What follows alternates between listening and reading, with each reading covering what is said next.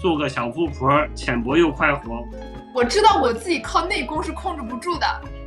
如果这个人不是你爸，不是你妈，这个人为什么要喜欢你？我特别不喜欢，我觉得跟我的天赋完全不吻合。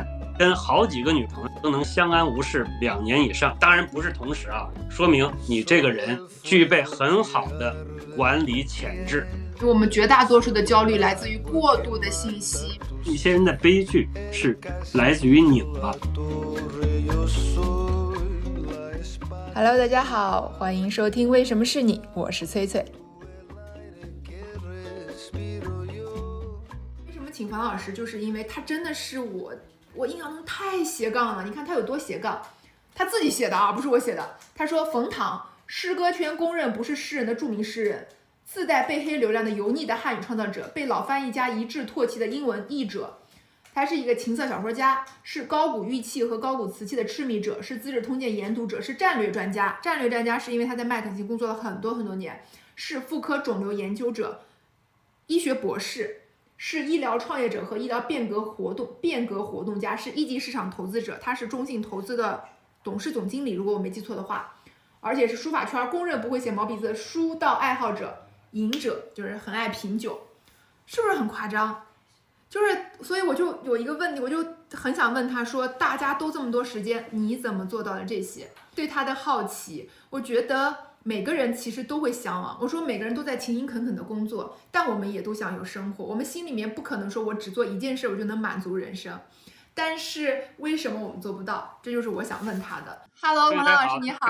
Hello，Hello，Hello，崔水，你好，你好。我很喜欢冯老师书，但是呢，我之前没有跟冯老师对话过。然后如果我今天紧张了，我的用户们会挺我的。然后大家就说放心聊就好了。有用户说冯老师妈妈为什么会这么飒？我说这一点我太想听了，因为我每次看你描写妈妈，我都觉得我们拥有同款的妈，就是都有一个同款的很很茂盛的妈妈。然后就是心里也苦，但是没法跟别人说，别人一一听你形容你妈，别人都说哎呀太好了太好了。我说接走接走接走接走接走 接走。而且你知道吗？我跟我妈就是住八百米，一碗热汤面不会凉的距离，但绝对不能住一个小区。所以你这样写你跟妈妈的距离的时候，你不是也跟妈妈住八百米吗？两个小区，我又说懂，冯唐老师都懂，为什么这么安排？我全明白。你的口，你的口音不太像呃北方人呢、哦，你口音不太像北方人哦。我是青岛人，所以我妈是山东山东大妈，你就理解了那个 茂盛。OK OK，山青岛那时候就是是不是现在去游泳的时候，到了夏天，还是大家配个睡衣或配个白大褂什么之类，里边穿上游泳服，从海边走到走到海里去。对，溜达回家，然后再打打那个一塑料袋啤酒，那个你喝过吗？用塑料袋盛的啤酒。对。然后就我就呃，然后再穿上这白大褂回家再再冲澡哈，应该是这么。对对。就是就是溜达过去，我们小时候就是这样过的。好，好那个冯冯，我我就我先我先我我我回答你问题啊，你刚才那问题是说我妈咋了？我妈咋了？说我妈咋？就是妈妈怎么会这么飒？我觉得挺大的一个原因就是就是我爸不管她吧，然后就就我 我爸是很信佛的人，就就就旁边有有有有个老虎就有个老虎，有个猪就有个猪，有个仙鹤就有个仙鹤，就让他们自己长呗。自己过自己的，关键就是，对有有有些人类啊，你说人类啊，你要想到，人类是很贱的一个一个物种，就是当你不管它的时候呢，它就会就会撒欢儿。有时候有些人呢，这撒欢儿撒的好看，有些人撒欢儿撒的难看。我妈呢是把最好看跟最难看的集中在一起，然后一会儿特别好看，一会儿特别难看，一会儿吃相很好看，一会儿吃相极其难看。就这么一个，就这么就就这么一个存在了。我我觉得这个成因跟我爸有直接的关系。跟你有关系吗？你觉得？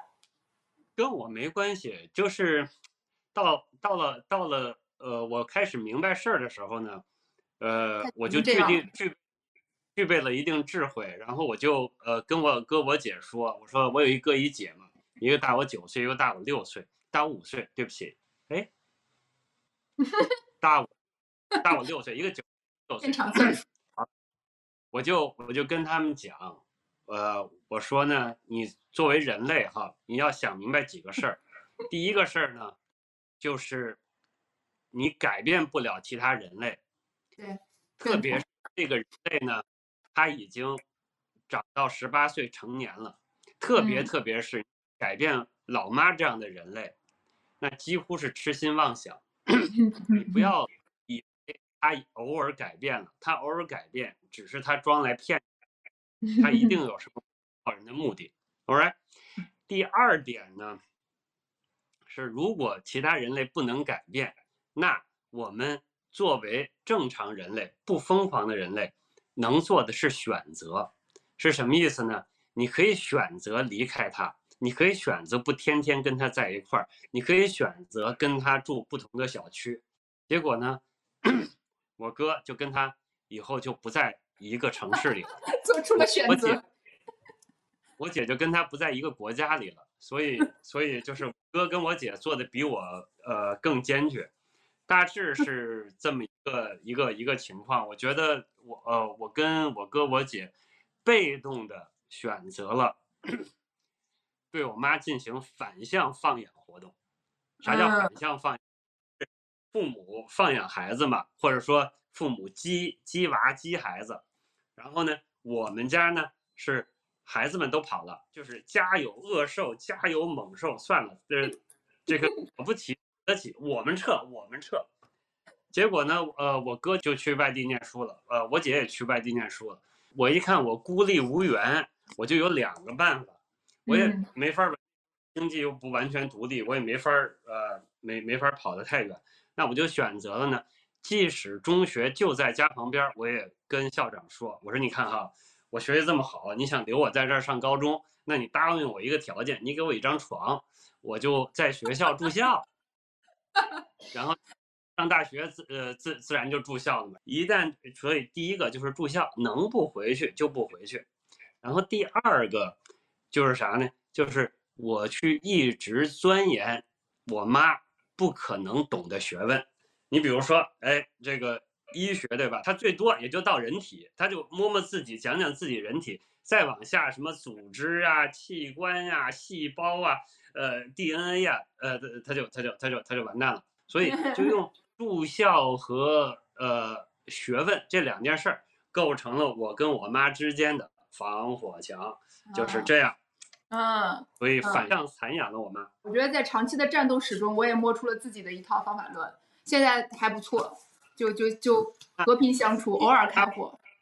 冯涛老师，我们有很多用户都有很多很多很多的问题，我一定要把这个用户的问题带到，所以我要快速切入主题。好，我说好，啊嗯，你你你问我答，嗯，道理都懂，凭什么你能做到？这是大家对道理和实践的一个一个很好奇的点，就是因为你就是各种斜杠青年，用户们其实更想知道的就是冯老师有哪些关键认知能让您一直做自己想做的事儿，做的还不错，就是大家都想知道，都其实大家都知道很多道理，然后可是那些道理落到生活上的时候呢，就扑了个空。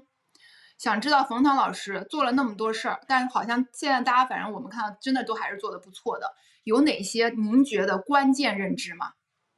明白。他们老说我逢三点，逢三点讲三点。如果想把事儿做好呢，我觉得第一还得立志。立志呢是立什么志呢？并不是说原来小时候嘛傻嘛，那立志要逐鹿中原啥的，不用立这么大的志。立志要把事情做成，就是 getting things done，就把事情做成。我觉得这是还是一个好志向。你要不然就不做，你既然做了就给它做成。你要当个员工就当个好员工，要当个领导就当个好领导。你把事情做成，要有把事儿做成的决心。嗯我觉得第二个点呢是要有把事儿做成的能力，这也是为什么我我三年前开始一直在搭建这个成事儿学，就是具体把事儿做成有没有诀窍？有的。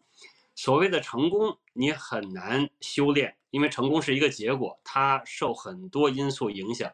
但是成事儿，说实话是能练的。如果你成事儿练好了，你可以把包子蒸熟，你可以在街边开一家咖啡馆，这个咖啡馆呢自己能养活自己。你机会来了，你也可以逐鹿中原。所以这个成事儿学呢，怎么大家反反复复不见得跟着我的城市学框架走，但是但是呢，大家要好好想想怎么把事儿办成。嗯我假设大家是善良的，是想做好事儿的，可手上这些事儿怎么能办成？如果稍稍展开，就是如何管理自己，如何管理团队，如何管理项目，就是所谓的有限资源、有限时间下，如何把一件事儿让它发生。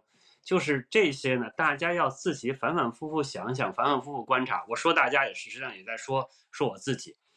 我觉得最后一个呢，其实反而是一个意志品质的事情。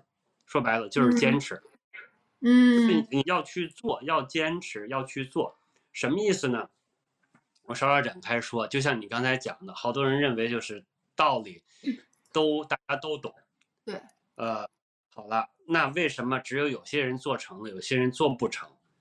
我呢一直有个我个人的理论，如何长本事，如何有本事。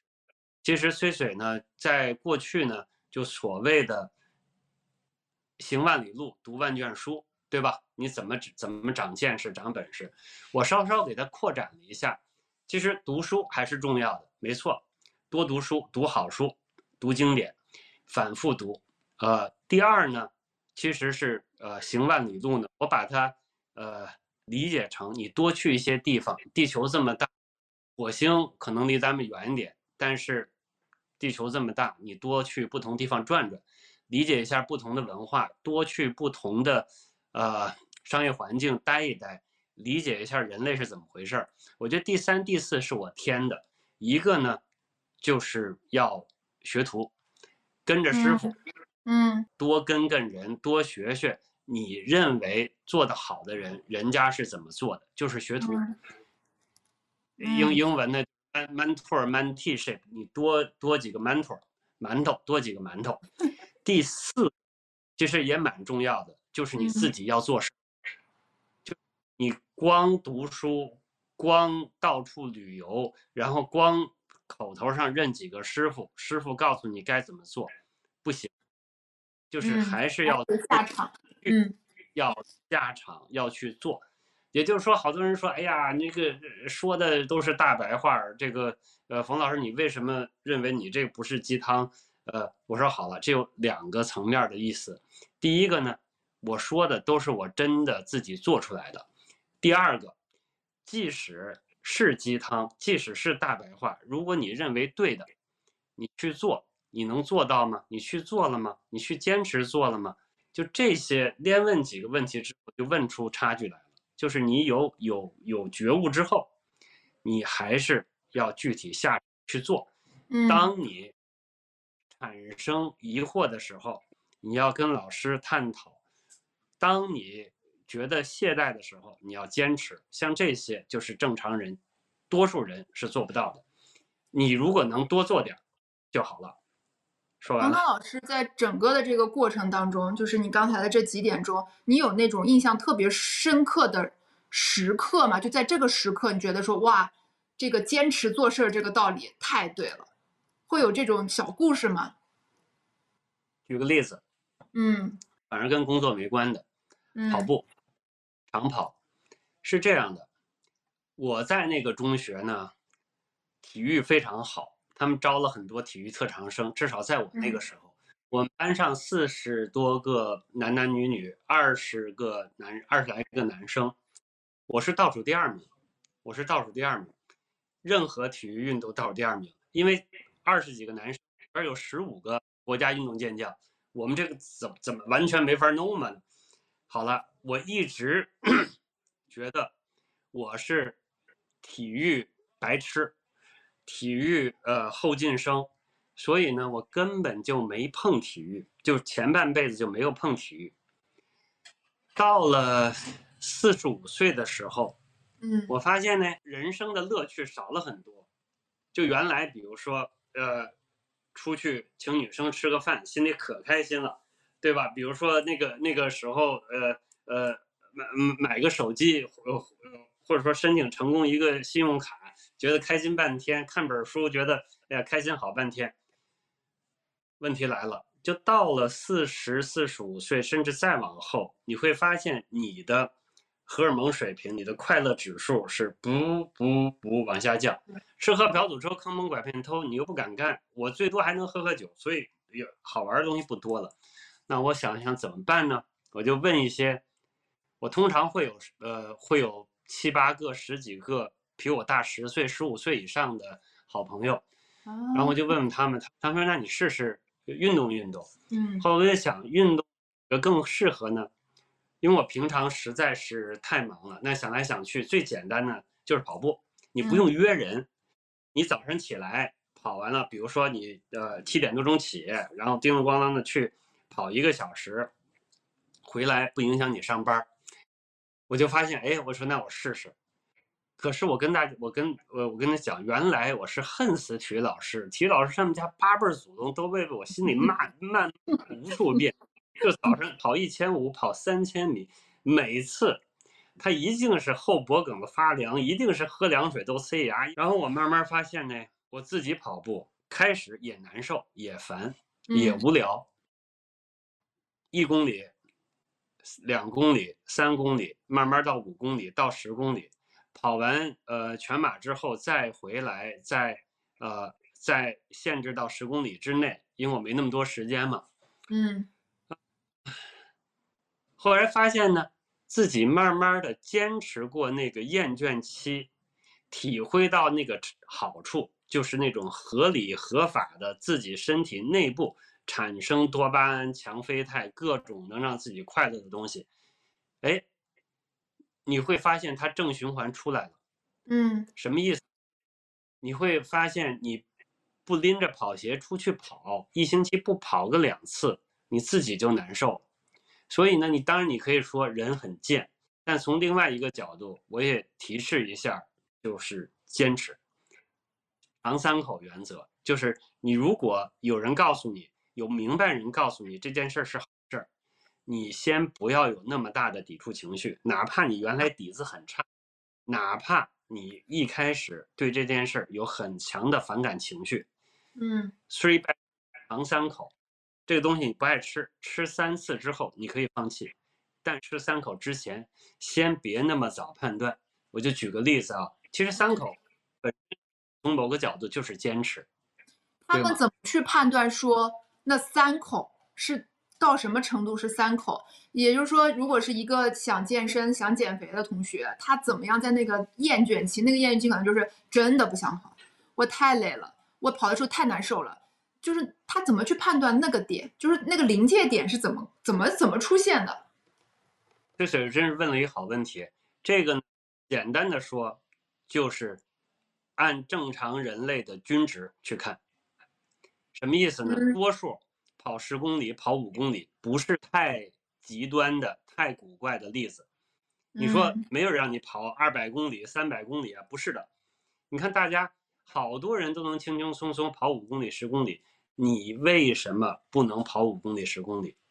举个例啊，嗯比如说你刚参加一个工作，你说我这不喜欢那不喜欢等等，但是呢，别人如果这时候问我，才两个月两个月过来问我，说现在要不要换工作，我通常都是说再等等，只要他老板没有骑在你脖子上拉屎，你拉屎你还可以告他，对吧？还还能挣一笔钱。如果只要不是这样的，通常来讲，正常人类的均值，怎么着也是两年左右吧。啊啊，均值这个词特别好，特别好。嗯最开始入职场，咱们因为今天呃这个题目涉及到一些工作，就是怕你三天两头就说，哎呀，我不喜欢，我不喜欢，我不喜欢。你说在哪个工作环境下没有不烦心的时候呢？不可能的。那你遇上不烦心，你你你您就撤了；一遇上不烦心，您就撤了。那这个世界再大，也没有你待的地方嘛。嗯嗯，啊，这个这个角度真的挺好的。嗯，就相当于说，其实主观的感受，同时要有一些呃客观规律或者是一些行业标准，给到你一些佐证，然后让你去对你的这个主观感受加以一定的判断。我觉得这个事儿挺挺靠谱的。就是你刚才总结的很好，就我我给你举举刚才那个例子，稍微延展一下。比如说呢，你到一个新的职场环境，哪怕你是一个已经工作了五年、十年、十五年的人，比如说你从外企进到国企环境，你还是存在很多的不适应，对吧？因为它不一样嘛，系统不一样。那这个时候，呃，所以你有可能会问说，那怎么处理一些呃情况？那跟刚才那个人类均值有类似的呃思路，就是你问问类似的事儿过去是怎么干的，嗯嗯，问常规，就是你把这个常规问了，问问说，哎，我上任上上任大家都是怎么做的？如果有纸面上的东西，我要看；如果没纸面上的东西，那我就问问老人，对吧？问问老秘书，问问老员工，说通常这种事儿。他们是怎么想的，怎么处理的？他从哪些角度来权衡这些得失利弊？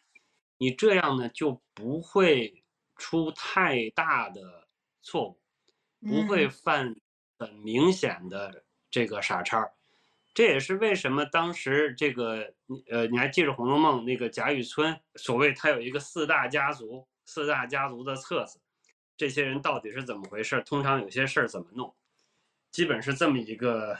问常识，嗯，对，问常识，看人类的均值这几个词儿，我其实觉得里面深意还挺多的，就是真的是一个过来人给大家的一些一些经验。我以前，呃，我经常会遇到这些问题，但我很少从这个角度去想过，他还是能把我们的一些主观感受给拉到一个比较客观的标准下。我追问一个问题啊，其实这个是也代表用户问的，他们说你希望自己二十岁就知就已经明白的一件事是什么？这个问题你想过？嗯，二十岁就只说一件事儿。嗯，一件事儿。多谈恋爱。啊，是吗？多谈恋爱。为什么？你是这样的，嗯，刚才说的读书行路，嗯，拜师傅，多干事儿，这些其实都不如恋爱那么直接。你恋爱之后，你才能知道进退取舍，知道呃哪些是自己的底线，呃，在自己底线之上如何跟别人商量，对不对？比如说，呃，你想滚床单，他不想滚床单；你想吃辣，他不想吃辣；你爱吃羊肉，他不爱吃羊肉，这些一系列的事情怎么办？这些东西，如果你能处理好，那说明你到工作岗位上。有可能会把工作环境处理的会相对好。再多说一句，这跟原生家庭还不一样。原生家庭，因为人类是有自私的基因，你父母无论怎么跟你掐，他还是无原则的会爱你一点点。嗯嗯嗯。但是任何人类都会存在一个问题，就是你如何。让不是你听好啊，不是你爸，不他的人类喜欢你。如果这个人不是你爸，不是你妈，这个人为什么要喜欢你？你说你长得跟猪八戒他二姨似的，脾气跟猪八戒他三姑似的，我为什么把你捧在手心上？你说我得多有毛病呢？除非你特有钱，对吧？所以也就是说。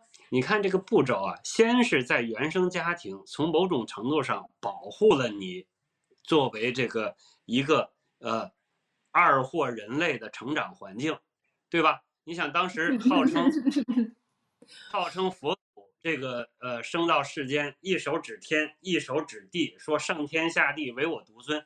你想想小时候小孩生下来，在很多时候都是认为他自己是宇宙中心，对不对？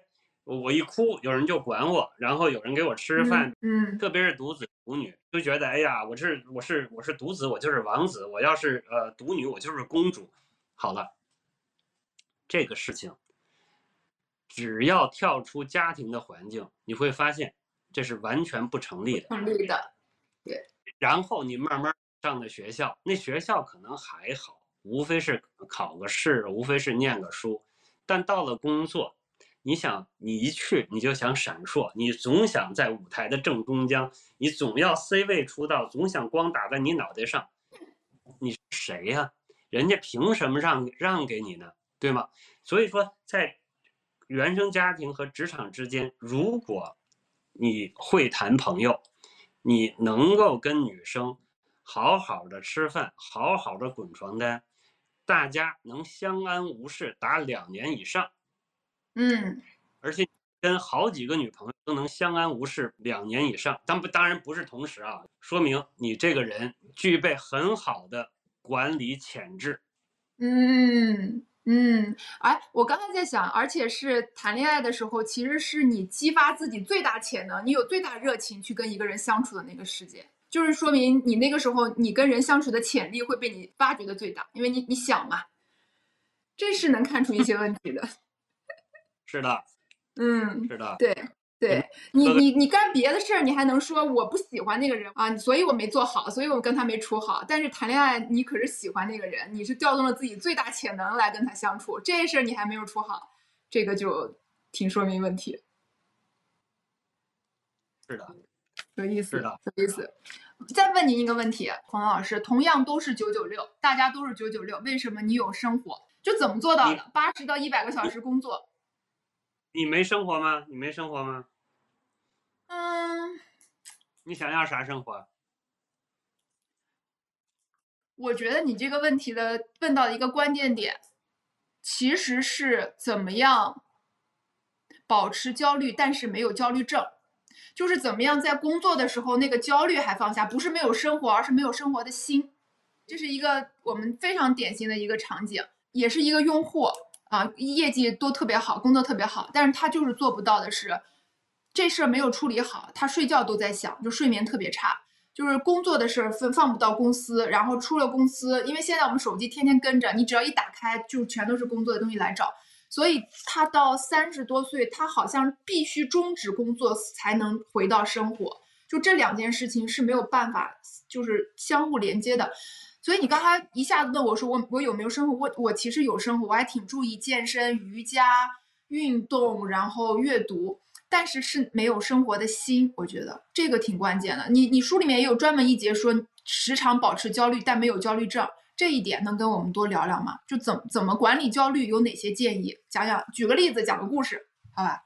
嗯我先举点儿不直接的例子，但是跟这个议题特别相关。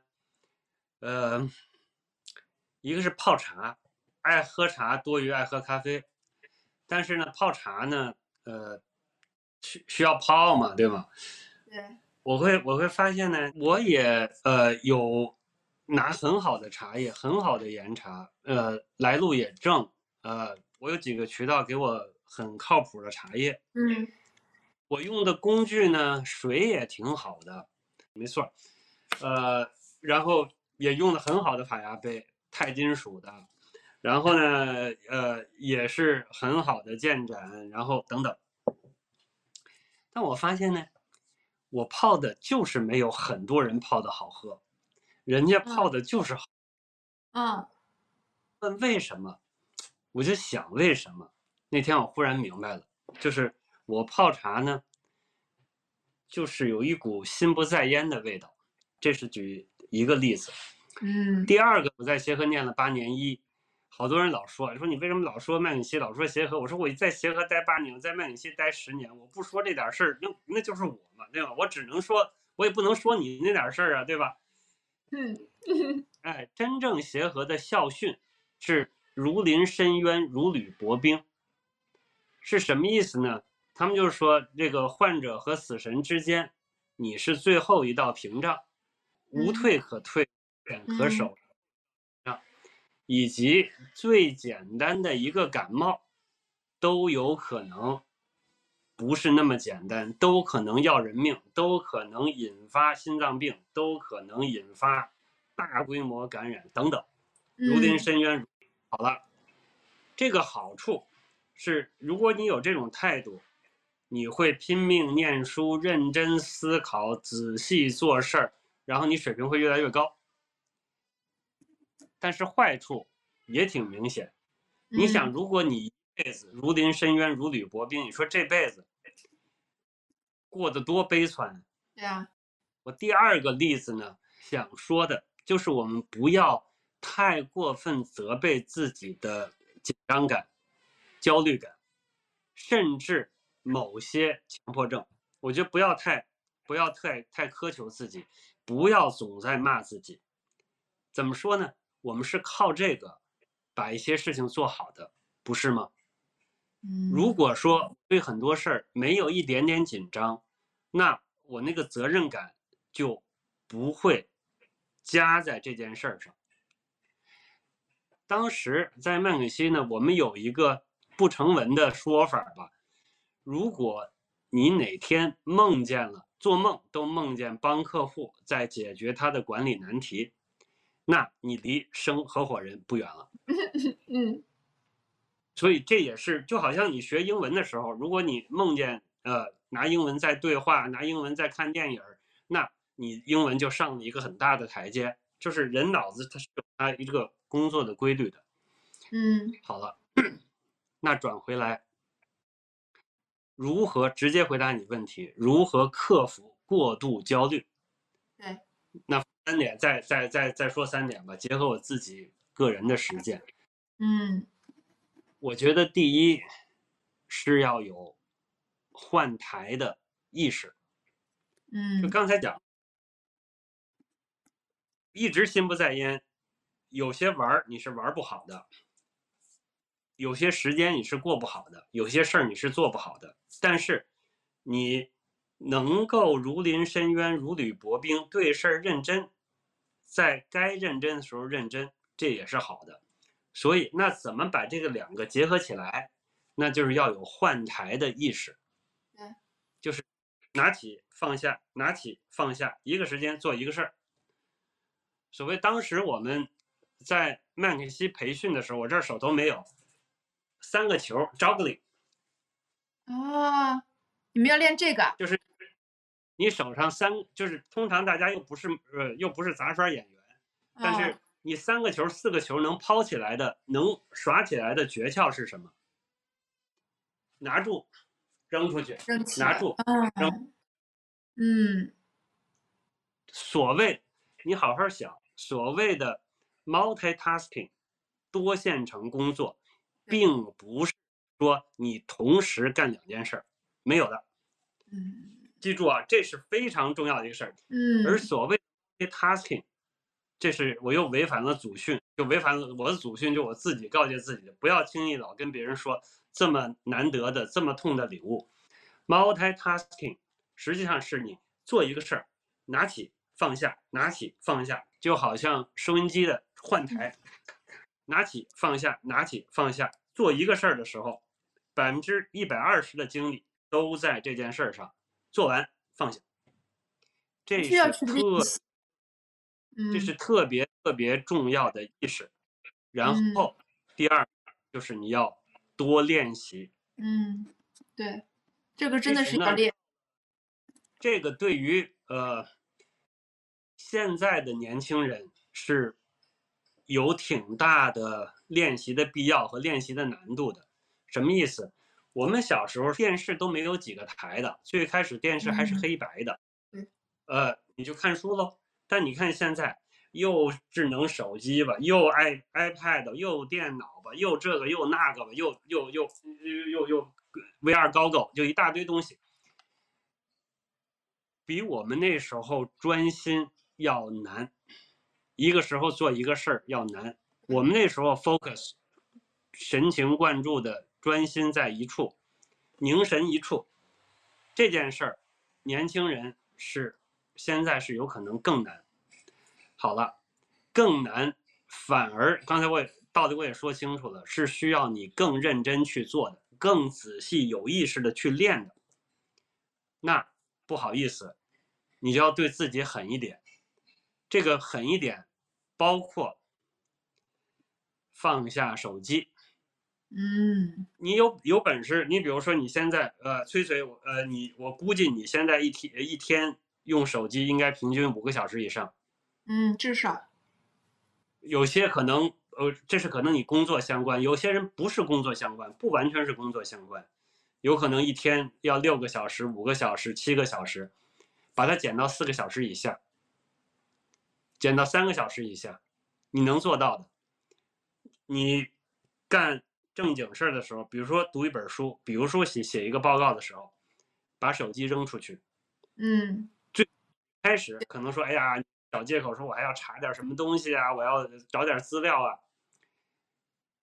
搁台电脑，把手机扔旁边儿，离开手机。比如说，你跟朋友吃饭的时候，那么大一个美女，那么大一个帅哥，那么好的一个老哥，您把您手机放到你的包里。如果你有急事儿，那没办法，你等手机响起来。其他的等，你好不容易出去吃个饭，后来我就看有些人就是五个人吃个饭，八个人拿手机，或者五个人吃个饭，那吃个饭这吃什么饭呢？有什么可吃的呢？对吗？把手机放下，把音乐停了，就一直戴个耳机，一直戴个耳机，就是你要有意识的逼自己，哪怕你最开始很不舒服，也要那么做。嗯我觉得第三个减少忧郁、焦虑、强迫症的方式呢，我自己能有一个小诀窍，除了刚才说的，还是把自己变得忙起来，没有时间去焦虑。其实之所以能撑到今天，呃，焦虑症可能强迫症会相对减少了一些，比如说这个，呃，我手机现在就不带套了，比如说。新衣服划划一划，我也也过得去了。比如说这个呃等等啊，就，呃，其实是跟自己在过去二十年差不多，把除了个别时间之外，都是半小时一个档，半小时一个档，把时间切的都排得满满的。当然写作的时候不算哈。啊，冯三说第四点，我觉得第四点也挺重要，也挺重要的。我我补一点。有一到两个特别认真的爱好，我觉得还是重要的，能缓解缓解你的焦虑。就包括刚才说的跑步，包括比如说你就爱看爱爱看话剧，呃，比如说你爱旅游，比如说你爱看书，就是一个东西真的能给你蹬出去，嗯，你焦虑产生，呃，他刚才说的焦虑。从一方面是好的，一方面是不好的，它有一个临界点，过了这个临界，你再进一步的焦虑，很有可能你的回报和损失就不成正比了。对，所以说你理解我的意思哈，那时候焦虑。是大焦虑，就完全你就应该退出来、撤出来。但你需要一个抓手，怎么撤出来？有可能是像我，比如说喝杯酒，比如说我去跑个步。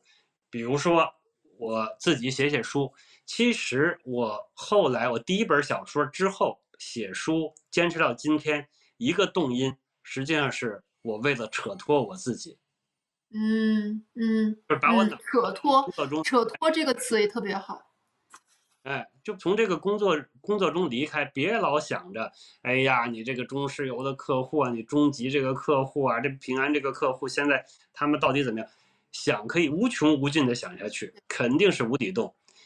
逼着自己说 OK，那咱想想这个，想想不二，想想这个唐朝的故事，想想一个和尚他如何解决自己的生理问题等等，就你就想想一个开始天马行空来来做的写作，大致是个想法。嗯嗯。这个这个回答其实好多人有共鸣，就扯到自己，其实还是得让自己有一些能让自己更开心的事儿，你愿意投入到那边去干的事儿，它就比较容易迁移。然后你刚刚说的放下手机，很多人说特别难。我那天开车的时候还在想，我说其实我们很多的焦虑啊，就是当你打开一本书，沉心静气的开始看，或者是当你开始一次运动，一次瑜伽、普拉提，一个人关在那个房间里，当你开始干这些事儿的时候，那个焦虑真的就会没有。但是，一想到要开始干这两件事，很多人就焦虑，因为他放不下那个那个原有的手机。我自己写作有一个诀窍，我很多同事都知道，我会在没写完，我会把我要开始写了，我就把手机拿给同事，他们可能在别的屋，然后我说你帮我看着，啊、除非紧急电话，比如说我爸我妈的电话打来，你就给我。但是在我没写完之前，不管我怎么样压迫你，你都不能给我。对对对对，就我知道我自己靠内功是控制不住的。那反正外面这么多人，就就是，然后你也不太好意思了，你说你都已经夸下海口了，我说我两小时一定写完这篇稿，我出来就跟你要。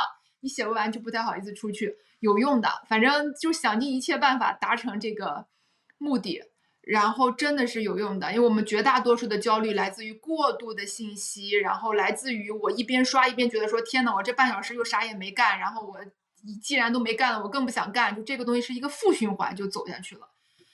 所以这个就特别好，而且冯老师刚才说那一点，就是说不要太苛责自己的焦虑，挺治愈的这事儿。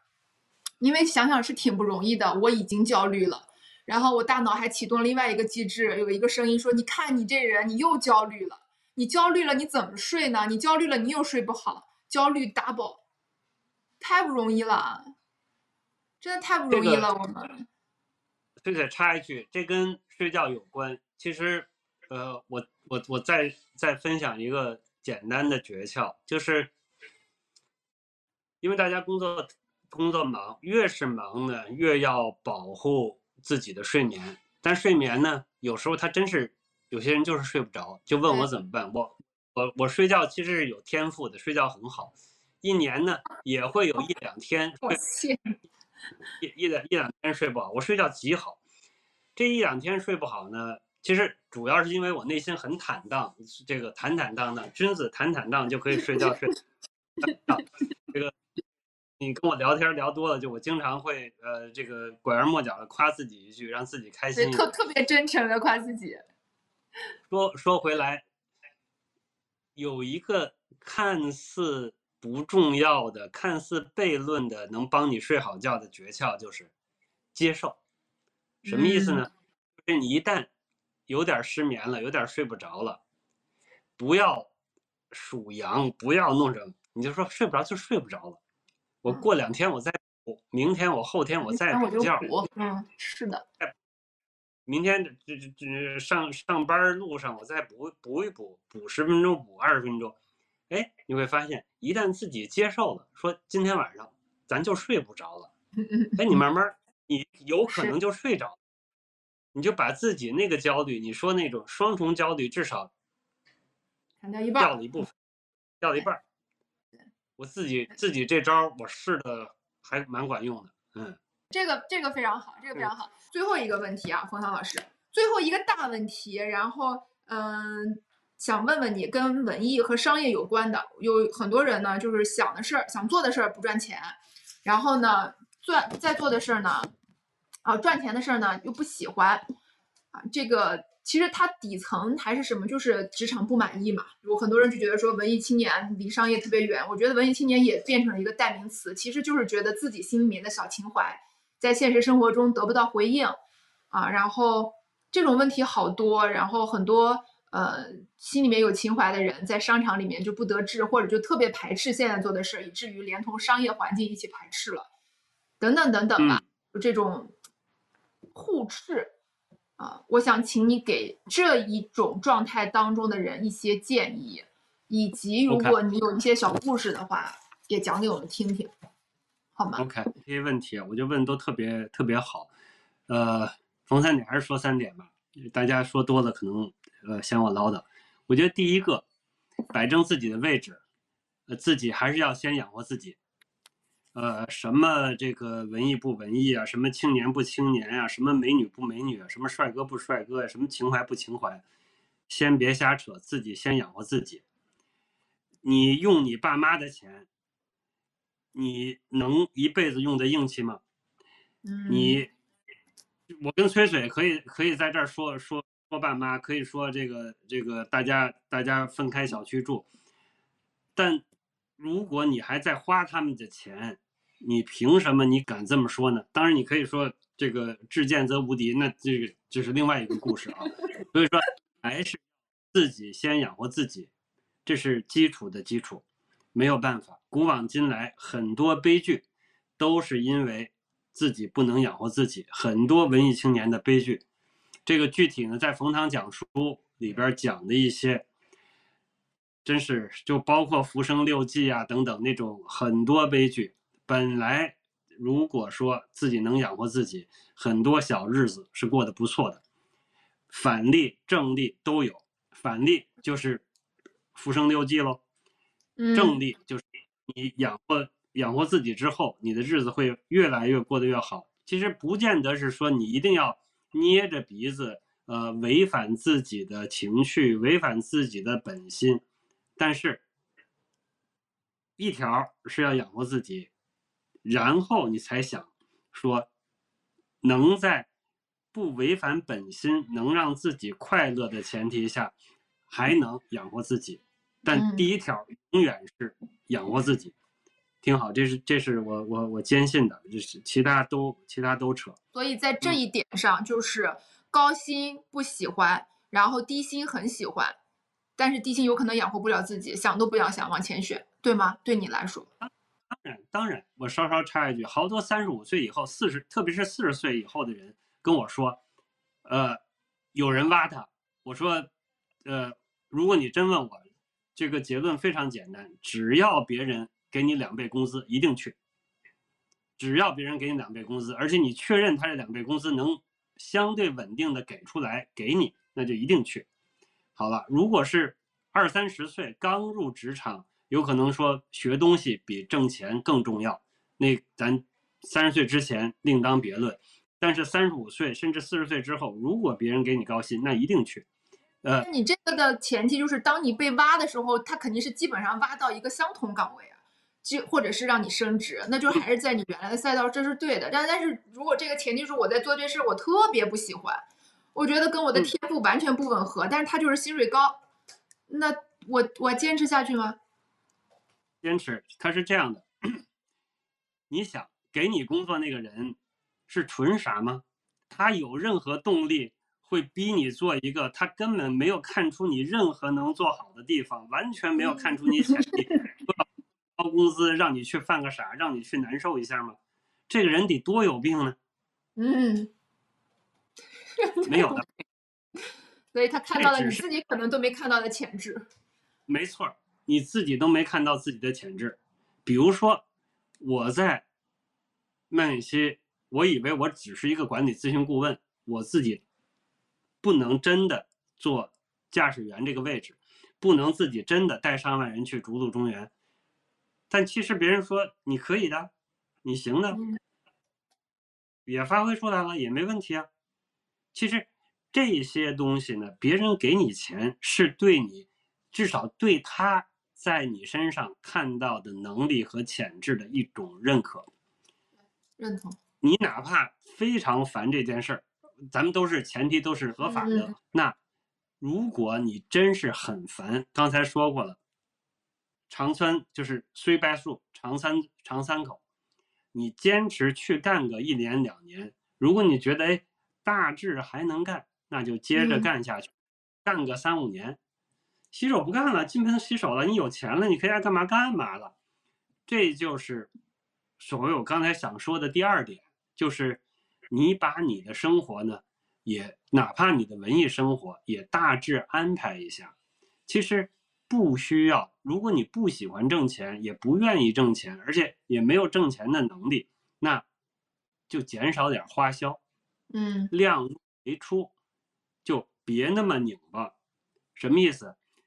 你出去跑个步不用那么多钱吧？你出去看个月亮不那么，你拿杯啤酒坐路边欣赏一下月色不花那么多钱吧？常看一些人的悲剧是来自于拧巴，就是我又没挣钱能力，我又一定要想一个。特别费钱的喜好，那你就自己跟自己为难自己是吧？对，而且呢，呃，面皮还薄，面皮还薄，脾气还大，就是也就是说，他必须吃父母，偶尔给他说几句狠话，他心里还难受。其实真是人生态度的一个呢，就像包法利夫人那个样子，嗯嗯嗯，爱美爱生活，借了好多钱。呃，背着家人借了好多钱，别人一催债，自杀了，对吧？还有一类，其实就就像 Scarlett，就像斯嘉丽这类，就是像飘那个那个女主角那类，嗯就是姑娘，我原来也是喜欢跳个舞，喜欢呃撩个汉，喜欢这个到处晃来晃去，做个小富婆，浅薄又快活，我也挺好。但是 战争来了，对吗？然后嗯家道中落了，周围有人死了，我自己那我怎么办？那只要老娘在，人在阵地在，我自己就顶对吧？这个自己我我自己挣钱自己花，我自己养活自己。也就是说，你不能所有的东西都要一定能够相对自洽，这是嗯我想在想说的一点啊。嗯后一个呢，我是这么看，你听听听听有没有一点点道理？我就觉得呢，如果你把文艺这个东西，刚才说了，挣钱养活自己是第一位，把文艺这个当成自己的爱好，嗯，然后慢慢多做一阵，没有不要有那么大的机心。如果你做到顶尖儿，我估计你靠这个养活自己的可能性也是很大的。你比如说，拿我自己举个例子，拿我举例子，现身说法。我最开始也就想解除内心肿胀，写本写本长篇，写本忘忘就过去了，就完了，这事儿就嗯过去了。以后写呢，就是当成一个爱好，有弄墨一个爱好。其实好多人呃跟我说说，冯老师啊，你这个呃，你你为什么这么不正常啊？这为什么不呃不全职写作？为什么总要有一个那么重的全职工作呢？我说其实不是哎，其实我这样的在中国从从古至今，除了现在，我这样是正常的。啊你看苏东坡，你看对你看对对对对对对对对，小官吏、大官吏、小地主、商人，然后他业余写作，对吧？过去没有专职作家的，嗯，你就拿哪怕你给青楼妓院呃写曲子，像刘勇这样的，也得啃老，也是要有点小地主的身家，你才能，你光靠写字，光靠卖书，你很难养活自己的对，吗？都是业余写作，争取写的不业余。那好了，那嗯你一身之本就是养活自己，不靠写作，但是写作好了，能给自己证明，甚至能给自己带来一些钱财，那当然更好了呀。嗯嗯说，呃，这是我最开始的初衷，说那咱就做一个传统的文人，然后，呃，得志行天下，不得志独善其身，然后做这个生意人，养家糊口，然后呢，写作当成一个业余爱好，争取写的不做不业余，这是最开始的想法。慢慢写着写着写着写着，我觉得哎，小说比我写的好的活着的似乎不多了。哎，杂文写的比我好的似乎寥寥无几。诗歌，过去这十来年，你你不要笑出猪声嘛，对吧？一个美女不要笑出猪声嘛。诗歌这十来年写的比我好的也屈指可数，哎，对吧？那现在他们要找我写篇文章，那这这这这这家伙得收点钱，收好几块表钱，基本就这样。我觉得你弄到顶尖儿，还，真是那个呃，虽水我我我我没没没夸张，就是呃，他们说做广告的，就是广告人写文案的，脑子里没想法了，句子不顺了。呃，第一个去看的，好多人就是就是拿本冯唐的杂文去翻一翻，所以我说完了，就吹吹完牛了，吹完牛了，落到重点了。挺有趣的，感觉到有一种叫做打一棒子摸摸头的感觉。